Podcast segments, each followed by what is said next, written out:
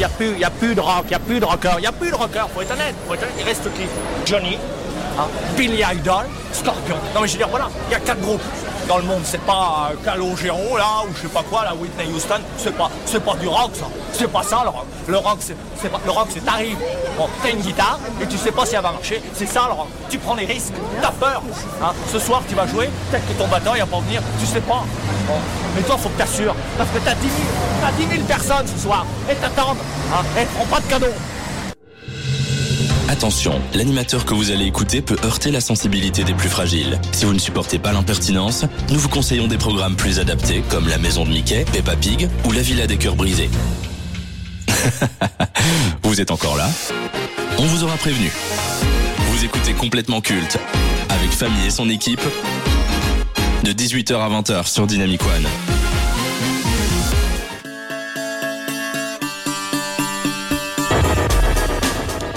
Dynamicien, dynamicienne, bonsoir. Quand on parle du rock and roll, on aborde très souvent les mêmes décennies, celles qui ont forgé et bâti la réputation de ce genre musical. Les années 50 qui furent les débuts du rock avec des légendes et ambassadeurs de ce style comme Elvis Presley, Chuck Berry, Richie Valence ou encore Little Richard. Les années 60 qui ont donné naissance à la plus grande rivalité musicale de tous les temps entre les Rolling Stones et les Beatles la naissance de plusieurs courants autour du rock dans les années 70, comme le hard rock, le progressif, le heavy metal ou encore le punk. L'arrivée de groupes mythiques comme U2, Metallica ou encore de Police dans les années 80. La décennie 90 avec l'explosion du grunge, notamment avec Nirvana, de la Britpop avec son représentant Oasis, mais surtout la démocratisation du rock alternatif qui va peu à peu dominer le genre musical à la radio et à la télévision. L'histoire du rock est remplie de personnalités emblématiques, d'artistes de légende et d'événements qui ont marqué l'industrie musicale. Pour beaucoup, les belles heures du rock and roll se sont arrêtées à la fin des années 90. D'après certaines critiques et amateurs du genre, le terme bug de l'an 2000 n'a jamais été aussi approprié quand vous avez grandi avec Queen et Jimi Hendrix. Il est vrai que ce style musical a beaucoup évolué et s'est éloigné de ce qu'il était au départ. N'est-ce pas là l'évolution logique et naturelle d'un courant musical? Les différentes branches au sein même du rock a permis à ce style musical de toucher une audience plus large. À notre époque, il n'y avait pas YouTube, du moins pas celui que l'on connaît aujourd'hui. Nos seules façons d'écouter de la musique, c'était les CD, la radio, les chaînes de télévision qui diffusaient en boucle les clips. Les années 2000 étaient sûrement la dernière décennie à proposer une véritable diversité. Que ce soit sur la bande FM ou dans le tube cathodique, on avait de tout. Du hip-hop, du R&B, du rap, de la pop, de la variété française et du rock. On aime beaucoup se moquer des rockers et groupes qui ont marqué la décennie 2000. On pointe du doigt leur look et style vestimentaire qui pouvaient laisser à désirer. On critique la pauvreté de leurs textes et la manière dont ils leur donnent vie. Des remarques qui n'ont pas lieu d'être quand on commence à s'intéresser aux textes des légendes comme John Lennon. Ou Bastank, Linkin Park, Nickelback, Three Days Grace, Breaking Benjamin, Three Doors Down, Green Day, Muse, Simple Plan, The Killers, Kings of Leon, Trapped, Evanescence, Jet, Audio Slave, Paramore, Florence Plus The Machine, Limp Biscuits, 30 Seconds to Mars, Puddle of Mude, The All American Reject Train, ils ont tous contribué au succès du rock et à sa popularité auprès des nouvelles générations. Ils ont réinventé ce style, ils nous ont offert des chansons devenues des incontournables, ces artistes nous ont fait vivre diverses émotions dans les moments clés de nos vies. De plus, leur présence et leurs œuvres nous ont donné l'envie de découvrir les plus grands noms de l'histoire du rock. Alors ce soir, nous vous proposons une émission spéciale consacrée au rock des années 2000. Vous le savez, nous aimons jouer avec le double C de complètement culte. Pour cela, nous allons utiliser le nom d'un homme qui fut l'emblème de toute une génération en perdition et qui manque cruellement. C'est la raison pour laquelle nous nous rebaptisons exceptionnellement, complètement, Chester.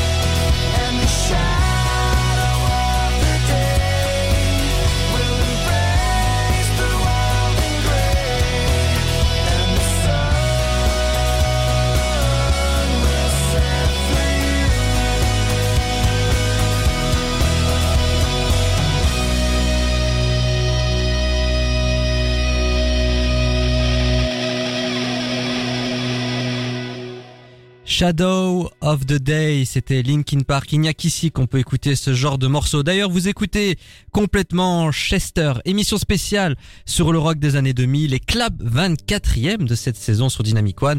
Et avant de commencer, permettez-moi de vous introduire de manière légale, consentie et non sexuelle ceux qui vont vous accompagner jusqu'à 20h.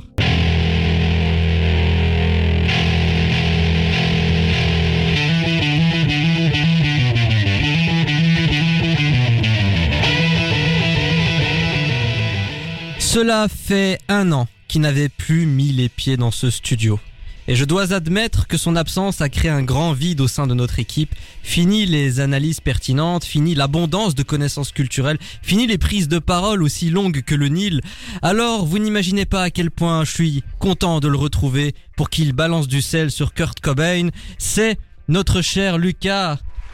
Eh oui, bonjour, bonsoir à toutes et à tous. C'est avec euh, beaucoup de plaisir que je reviens ce soir. Alors effectivement, j'ai suivi toutes les émissions jusqu'à présent et c'est vrai que ça manquait pas mal de mes prises de parole aussi bien construites que pertinentes.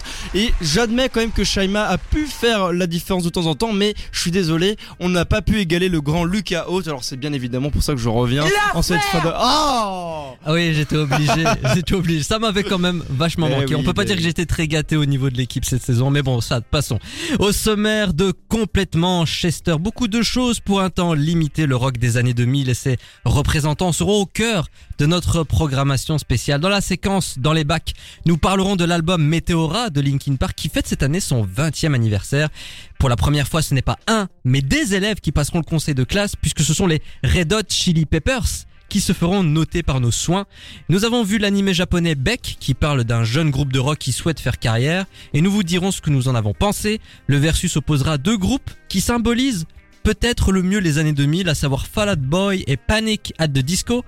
Niveau jeux vidéo, nous aborderons les cas Rock Band et Guitar Hero qui ont permis à certains de se mettre dans la peau d'une rockstar. Le collectif qu'on ne voit qu'en animation, Gorillaz, sera au cœur de la rubrique Génie ou Escroc et pour conclure le débat de la semaine aura comme sujet les membres qui constituent un groupe de rock. Est-ce que ce dernier n'existe que grâce au leader? Réponse en fin d'émission. Mais vous le savez, tu le sais Lucas, on commence toujours l'émission par le tour des chroniqueurs en moins de 80 secondes ou presque. Rock me baby. Jusqu'à 20h. C'est complètement culte sur Dynamic One.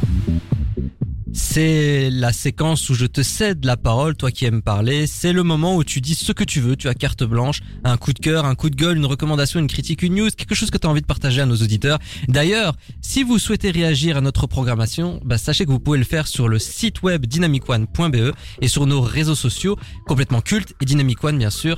Vas-y Lucas, je te cède la parole. Eh bien, euh, figurez-vous que je suis un grand amateur, de rock and roll et de punk rock ou bien de tout ce qui peut euh, se, couper avec le Maroc.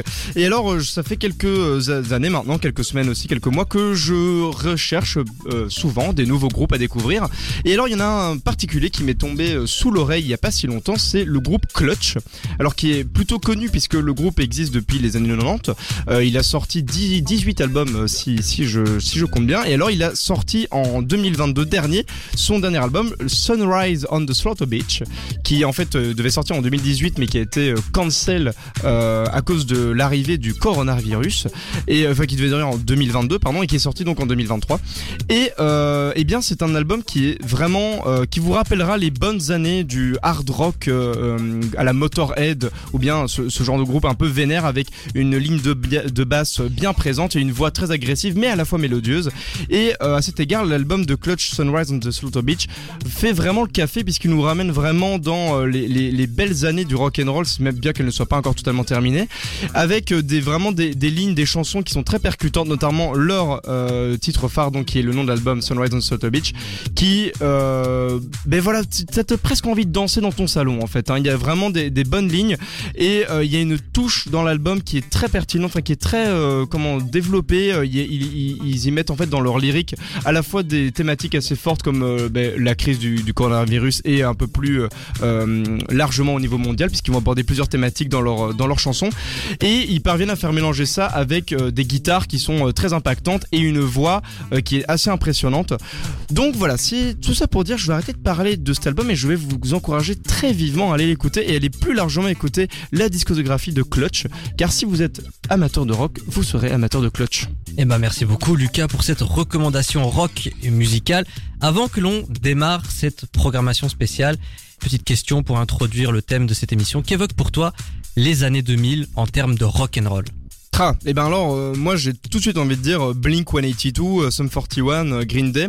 Je dirais qu'on est on est sorti du vraiment du hard rock que nous proposaient les années 80. On est on a commencé à se à se laisser aller à plus du punk, à un peu plus de la pop.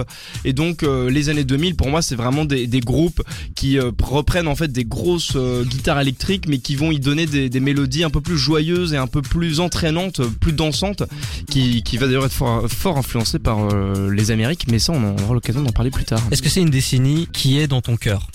Bah quand même parce que euh, la plupart des groupes que j'aime bien en fait ils sont ils proviennent des années 2000 et alors je sais même pas parce que je les écoutais euh, quand j'étais jeune parce que en réalité j'ai commencé à, à découvrir le, le, rock des années 2000 très très tard. Je pense que ça fait 3-4 ans que j'écoute ça maintenant seulement. Euh, alors après il y avait des groupes que je connaissais déjà d'avant mais j'avais pas conscientisé que ça venait de cette époque là et euh, ouais enfin tu vois moi Blink 182 c'est un de mes groupes de cœur quoi. Et le, le, groupe a été formé fin 90 il a vraiment percé euh, début 2000 et euh, c'est vraiment ce genre de groupe que, que j'aime bien, ça me met vraiment la good vibe. J'ai l'impression d'être un jeune américain euh, qui, euh, qui boit de la bière alors qu'il peut pas et qui va pécho pour la première fois en soirée quoi. Il y a un peu ce truc là ouais. Eh ben le ton est donné. Prenez vos pilules de pas d'amalgame, car complètement culte prend le contrôle jusqu'à 20h sur Dynamic One.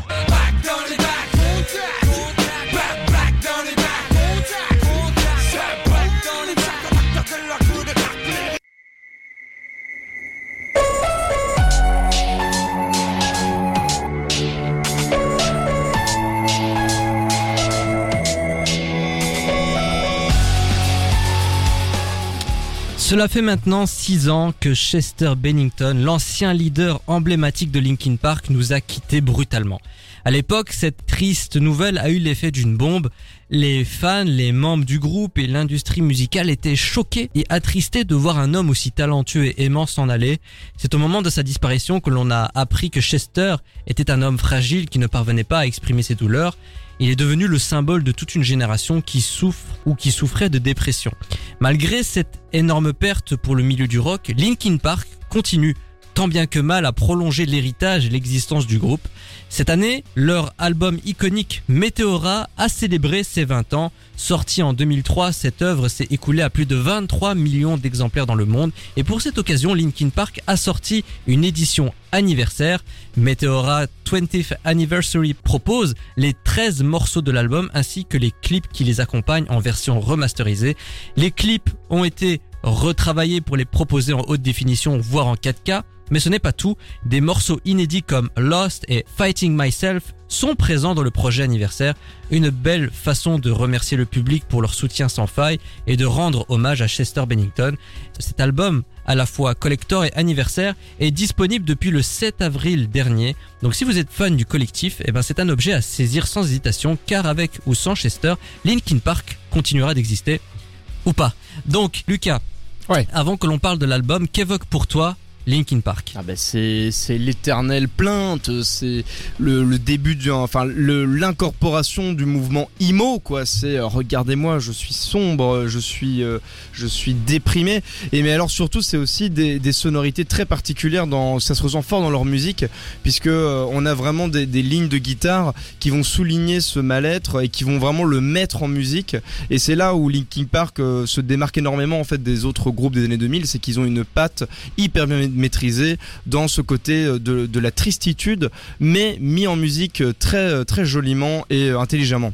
Bah du coup, qu'est-ce que t'as pensé de Meteora Eh ben, euh, ben, c'est un album que j'aime bien déjà parce que euh, ça reste du Linkin Park, euh, on est, euh, on, ça reste fidèle à soi-même. Alors après, je trouve ça assez similaire quand même à- au précédent album. Euh, donc, euh, disons que à la, à la sortie de l'album, je pense que j'aurais pu être du genre à dire bon bah ils se sont pas très bien renouvelés. Mais alors maintenant, avec euh, bah, du coup euh, près de 20 ans, plus- bah, 20 ans plus tard en fait maintenant, bah ça fait plaisir de réécouter cet album-là parce que on n'entend plus vraiment des groupes qui font ce genre de choses. C'est le genre de pépite un peu trop rare qu'on retrouve pas. Et donc bah, j'apprécie toujours celui-ci quoi. Même si Hybrid Theory reste mon Bah, album justement, favori. où est-ce que tu le situerais dans la discographie du groupe par rapport à Hybrid Theory, voire même à Minutes to Midnight? Bah non moi je mettrais euh, Hybrid Theory en moi je ferais un 2 3 quoi. Hybrid Theory puis euh, Meteora et euh, le, le dernier que t'as cité en, en dernier quoi. Et alors je ne compte pas celui qui est sorti après euh, la, la mort de, de Chester. Était-ce vraiment Linkin Park ou pas? Peut-être on ne sait pas. Qu'est-ce qui représente cet album dans la décennie 2000 et pour les, les jeunes générations? C'est un peu euh, l'avènement du, new metal que ça s'appelle. Donc euh, pour ceux qui ne savent pas, euh, c'est un mouvement du metal qui s'inscrit vraiment dans le cassage de code, de rechercher de nouvelles sonorités. Et Linkin Park s'inscrit complètement là-dedans, puisque là où le, rock and roll, enfin même le, punk rock en fait des, des, des- des débuts 90 était vraiment dans des sonorités de rébellion, de très agressives. Ici, on est plus dans des de- dans des sonorités de tristesse, de de, noirceur mais pas agressive, on sur de la complainte, et ben c'est là-dedans que ça va changer énormément et où ça va influencer tout un, toute une nouvelle génération de groupes qui vont s'inscrire dans de l'émo quoi. C'est marrant quand tu m'en parles, j'ai vraiment l'impression que c'est un mélange d'optimisme et de pessimisme.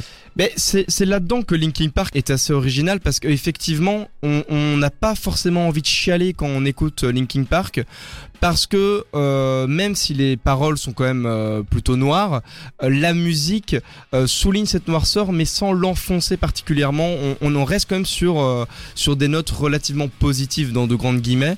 Et, et, puis c'est un peu ce truc de tu vois être mal dans enfin jouer à être mal dans sa peau tu vois euh, même si Chester était vraiment mal dans sa peau mais c'est un peu ce, ce ton là que donne Linkin Park Bon, on est obligé de parler de la disparition de Chester Bennington il y a 6 ans.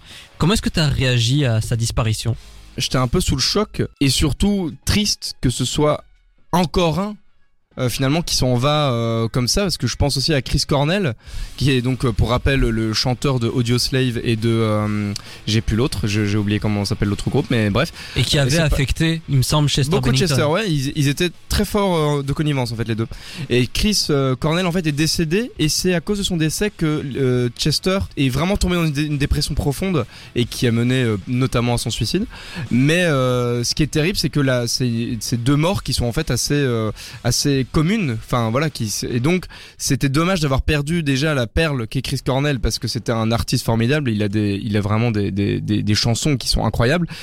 Et ensuite, euh, Chester, euh, ben, c'est quand même deux piliers du rock des années 2000 qui se sont allés un peu trop rapidement, quoi. Est-ce que sortir un album anniversaire avec des morceaux inédits, avec le leader emblématique, est-ce que c'est pas un aveu que les membres n'ont pas encore tourné la page Ou est-ce simplement un hommage?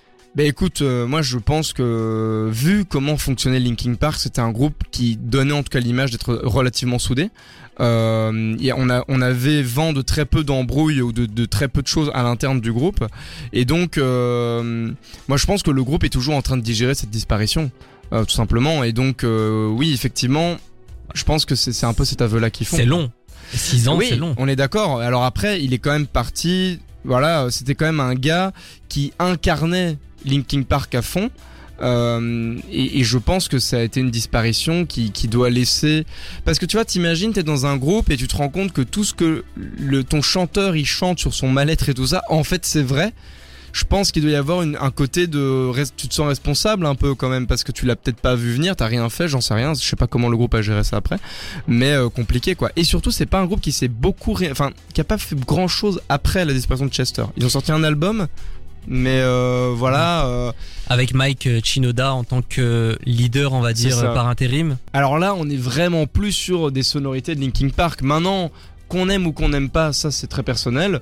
Euh, le groupe a essayé de se réinventer, mais par contre, je sais que aux yeux du public, ça a pas euh, la sauce, a pas vraiment prise euh, comme avec Chester. C'est la fameuse question, est-ce que Linkin Park peut continuer d'exister sans Chester Bennington? Moi, je pense que oui, parce que le groupe doit simplement se retrouver. Il doit se réinventer. Et alors maintenant, la question c'est plus, est-ce que le groupe peut se réinventer complètement différemment? Et est-ce que cette réinvention peut se faire sans Chester? Et voilà, maintenant c'est au groupe de nous prouver qu'ils sont capables. Quitte à changer de style, de nom? Bah écoute, dans le dernier album qu'ils ont sorti, le style n'a rien à voir. On est sur de la pure pop rock. Euh, on n'est plus dans de la complainte euh, à Linkin Parkesque. C'est complètement différent. Personnellement, je n'avais pas tellement apprécié à l'époque, mais je pense que euh, ils devraient persévérer quand même dans l'effort et, et ils finiront par trouver quelque chose. Moi, j'en suis sûr. Pour conclure cette séquence dans les bacs, est-ce que tu recommandes l'album Météora aux auditeurs, voire même aux personnes qui ne sont pas familiers du rock and roll? Oui, oui, mais alors je pense très sincèrement que Linkin Park est un groupe de rock hyper accessible parce que on, est dans du chant, on est dans euh, des lignes mélodieuses accessibles, euh, donc euh, on peut très facilement aimer Linkin Park. Donc oui, moi je vous recommande chaudement, je vous recommande cet album-là et même plus largement la discographie de Linkin Park. Et à plus forte raison, intéressez-vous au genre new metal parce qu'il y a vraiment des petites pépites là-dedans qui sont sympas quoi. Par rapport à un hybride théorie, est-ce que Meteora est culte aujourd'hui? Ah ben moi je ne pense pas par contre, parce que je pense que Hybrid Theory a trop laissé sa marque. De... Quand on pense à Linkin Park, on pense à Hybrid Theory. Et d'ailleurs, quand tu vas dans un Fnac ou peu importe et que tu vas au rayon Linkin Park, tu ne trouves que Hybrid Theory quasiment. Pas, euh, pas Meteora. Bah, c'est ainsi que la séquence dans les bacs euh, s'achève. Si vous avez envie de découvrir l'album Meteora de Linkin Park, n'hésitez pas à le faire, on vous le recommande. Faites-vous votre propre avis.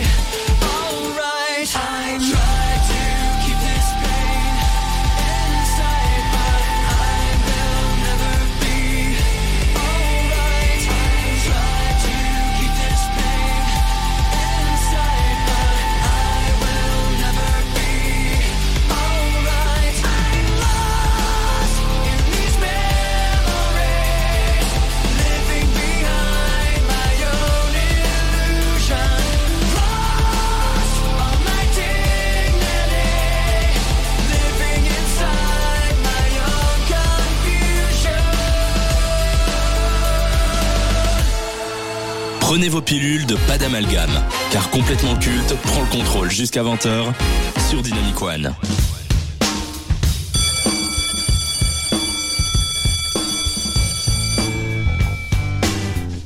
Le rock and roll a changé. Ce qui était à la mode et très apprécié dans le passé peut être perçu comme dépassé, voire ringard de nos jours. Mais il arrive que certains groupes traversent le temps en restant fidèles à leur style et populaires. Voilà plus de 40 ans que ce groupe originaire de Los Angeles existe. Malgré les évolutions de ce genre et la métamorphose qu'a connue l'industrie musicale, le Quatuor, composé de Flea, Chad Smith, John Frusciante et de son leader emblématique Anthony Kids, a su perdurer. Et pour cela, les membres ont réussi à faire évoluer leur style tout en conservant l'ADN et l'identité forte du groupe. Les quatre mots qui constituent leur nom de scène définissent à la perfection ce qu'ils représentent. À chaque concert, leur performance et énergie mettent notre corps à rude épreuve. Ils nous donnent chaud, ils nous épuisent, ils nous mettent dans tous nos états. Le temps passe, mais leur état d'esprit reste intact.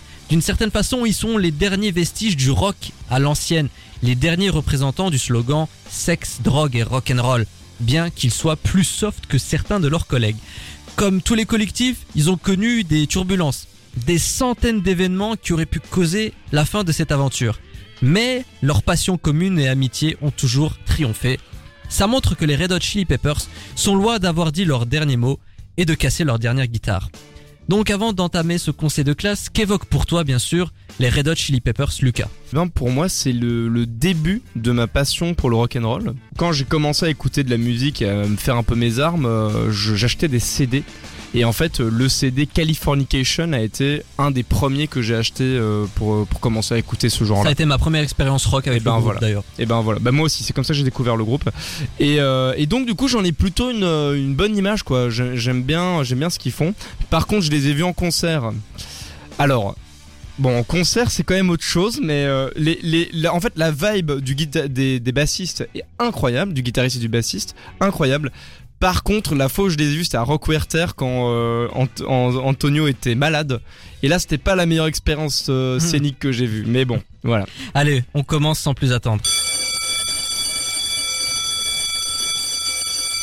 Le premier critère, c'est la carrière. Alors, les Red Hot Chili Peppers sont actifs depuis 1982. 16 musiciens ont constitué le groupe au cours des 40 ans, même si le quatuor est resté plus ou moins le même. C'est 13 albums, 52 singles, 33 récompenses pour 63 nominations, dont 6 Grammy Awards et 10 MTV Video Music Awards remportés. Et au total, c'est 120 millions de disques vendus, albums et singles confondus. Donc, pour la carrière, combien donnes-tu, Lucas? Bah écoute, euh, moi pour la carrière, je mettrais un solide 8,5 parce que euh, je pense que les Red Hot font vraiment partie de, de, de ces groupes qui ont réussi à s'imposer dans le paysage euh, musical. Ça va être un des groupes auxquels on va vite être confronté quand on veut euh, co- commencer à apprendre plus à s'intéresser au rock and roll. Donc euh, oui voilà, je, je... alors après je pense qu'ils sont pas encore aussi emblématiques que certains autres groupes, d'où ma note de 8,5 mais ils ont une assise euh, dans le dans le milieu qui est déjà très très solide. Alors Roxane, qui n'est pas là avec nous ce soir et que je salue, nous a transmis euh, ses notes pour le conseil de classe des Red Hot Chili Peppers. Alors elle a donné un 8 sur 10 pour la Ah bah carrière, surtout pour l'évolution du groupe et les derniers albums qu'elle adore. Par contre, ils ont commencé bizarrement avec des chaussettes sur leurs gigs, c'est ce qu'elle dit. Oui. voilà. Oui oui.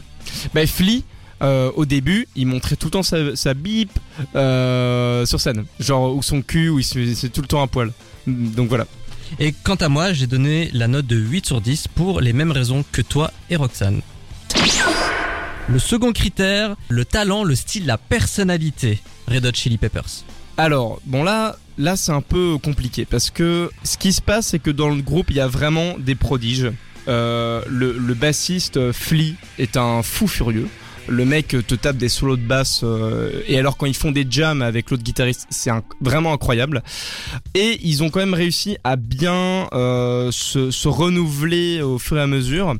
Alors après, moi j'ai toujours été un peu, euh, un peu nostalgique de Californication parce que je trouve qu'ils ont pas, ils ont jamais vraiment réussi à refaire un truc aussi bien que Californication. Ah, tu parles en termes d'album En termes d'album, Oui, je parle en termes d'album. Je trouve que c'est l'album qui est le mieux construit musicalement et, et en termes de sonorité.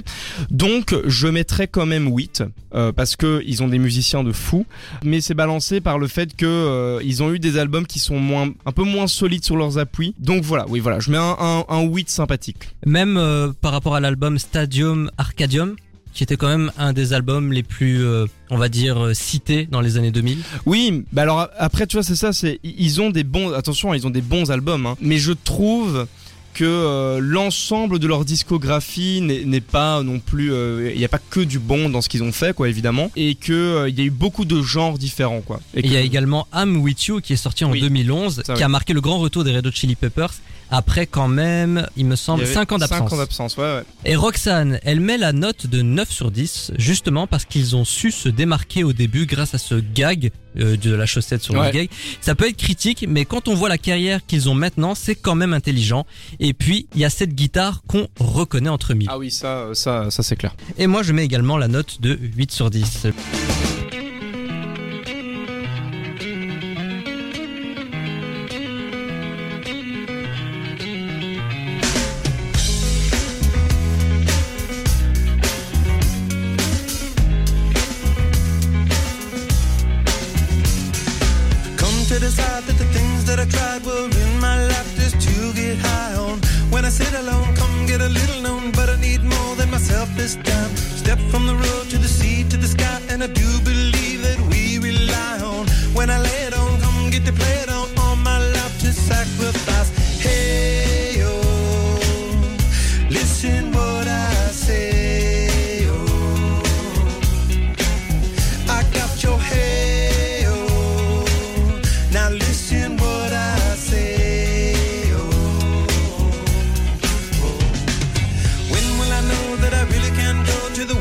small town.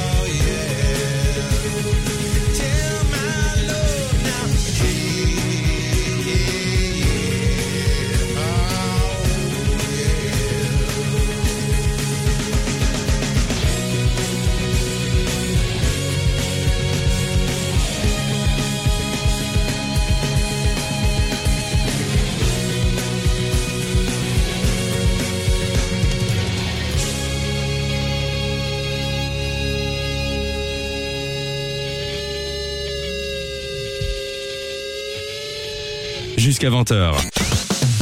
C'est complètement culte sur Dynamic One.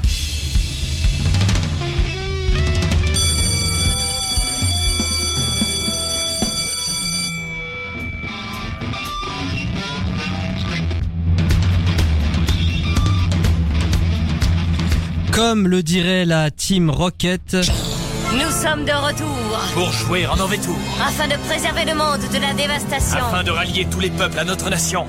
C'est complètement Chester, émission spéciale consacrée au rock des années 2000. On est ensemble jusqu'à 20h. On était en train de faire le conseil de classe des Red Hot Chili Peppers. Nous les avons déjà notés sur la carrière, le style, le talent, la personnalité. Maintenant, c'est l'influence. Alors, des petits chiffres pour euh, commencer.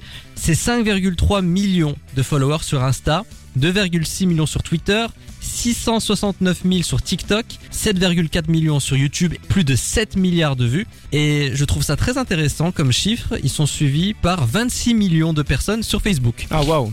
Ça, montre quand même la différence générationnelle. Donc pour l'influence, combien donnes-tu, Lucas? Bah écoute, moi je, moi j'interprète pour le coup l'influence non pas euh, en termes de nombre de personnes touchées, mais en termes de la patte euh, du style que Bah. tu vas laisser dans le, le milieu de la, de la musique. Et justement, Roxane a mis la note de 7 sur 10. Et elle dit, je cite, honnêtement, je ne sais pas quel groupe s'inspire des Red Hot, mais il doit sûrement y en avoir. Par contre, les Red Hot se sont inspirés de beaucoup de choses différentes, notamment en associant le rock et le rap. Eh bien, euh, oui, je suis d'accord avec elle, mais pour moi, ce sera pas un 7, ce sera un 8,5. Ah, Parce qu'en fait, ils ont permis de populariser euh, un- une approche un peu plus funky du rock and roll et euh, à plus forte raison de, de coupler du funk avec d'autres styles de musique. Et je pense qu'en ce sens, ça, ça a ouvert quand même la porte à une nouvelle approche euh, du rock qui est pas seulement des, des grosses guitares un peu agressives. Ça ouvre à autre chose, à d'autres mélanges pour avoir de plus bons cocktails. Euh, et effectivement, c'est que là, comme ça de tête, je saurais pas te dire, mais je pense que les Kings of Leon, par exemple, euh, pour moi, ça, a il y a des sonorités qui euh, pourraient faire quand même penser un peu à du Red Hot, euh, en beaucoup moins funky, qu'on s'entende bien. Mais voilà, je pense quand même que c'est un groupe qui a laissé sa marque et qui, continuera de la laisser encore. Et donc pour moi, ça, ça mérite un 8,5. Est-ce que pour toi, les Red Hot Chili Peppers ont réussi à traverser les décennies en se modernisant ou au contraire en conservant leur code et leur style? Est-ce que ils sont devenus has-been aujourd'hui? Pas c'est compliqué. Moi je non, je pense que c'est le pile entre deux parce que euh, ils ont quand même réussi à se réinventer au fur et à mesure. hein. Les albums qui sortent maintenant n'ont plus rien à voir avec les premiers, mais ils parviennent quand même à garder une identité assez forte. Et donc je pense que c'est en ça c'est en ça qu'ils sont assez puissants, c'est que ils parviennent à proposer de nouvelles choses euh, et à, à se réinventer tout en restant qui ils sont. Et, et, et ça et ça c'est assez fort. Est-ce qu'on se rappellera des Red Hot Chili Peppers dans les décennies à venir comme une référence du genre? Mais je pense que oui, mais ce sera pas le groupe d'entrée quand tu vas écouter du rock. Ça va pas être par ce groupe-là que tu vas passer dans ton entrée, mais par contre tu vas y passer à un moment d'office parce qu'ils ont euh, laissé une et ils laissent encore une une trace tellement particulière euh, dans ce genre que ça c'est quand même un peu un incontournable. Sont-ils cultes? Oui, je pense que oui, quand même. Allez, dernier critère, le ressenti personnel. Eh bien, euh, ouais, mais pour le ressenti personnel, là, je, je vais peut-être en surprendre, mais je vais mettre 7. Hmm. Parce que, euh, donc j'aime bien le groupe, euh, j'aime bien réécouter Californication, mais ça va pas être celui vers lequel je vais me tourner euh, directement, quoi. Il faut que je sois dans un mood pour ça. C'est drôle ça. Tu veux que je te dise Moi j'ai mis la note de 8 sur 10. J'adore les Red Hot Chili Peppers, mais j'adore les standards. Ah ouais. Danny California, Californication, By the Way, Ouais. Under the Bridge, Around the World, tu vois, vraiment les grands classiques des Red Hot. Mais ça fait des années que je n'ai pas écouté, euh, on va dire, les albums récents des Red Hot. Moi, je me suis arrêté à I'm With You, sorti en 2016, un très bon album, hein, autant vous le dire. C'est pas un groupe, je vais m'intéresser directement à leur travail. Ouais, non, mais je, je suis d'accord, j'ai un peu le même rapport que toi. Euh, où, en fait, je pense qu'on peut dire globalement que leurs singles sont vraiment incroyables. Mais dans leurs albums, on n'a pas toujours euh, des morceaux qui sont toujours int- aussi intéressants que leurs singles. Voilà, moi, c'est un truc qui m'intéresse moins. euh, ce qui m'intéresse moins. Bon bah Roxane, Voilà. euh, quant à elle, elle a mis euh, 10 sur 10. Ah bah voilà. Euh, je suis une très grande fan des Red Hot, donc pas très objective. donc, Et ben voilà. mais eh ben, c'est un peu le principe euh, du ressenti personnel. Bien sûr. Et voilà, donc c'est ainsi que le conseil de classe des Red Hot Chili Peppers euh, s'achève.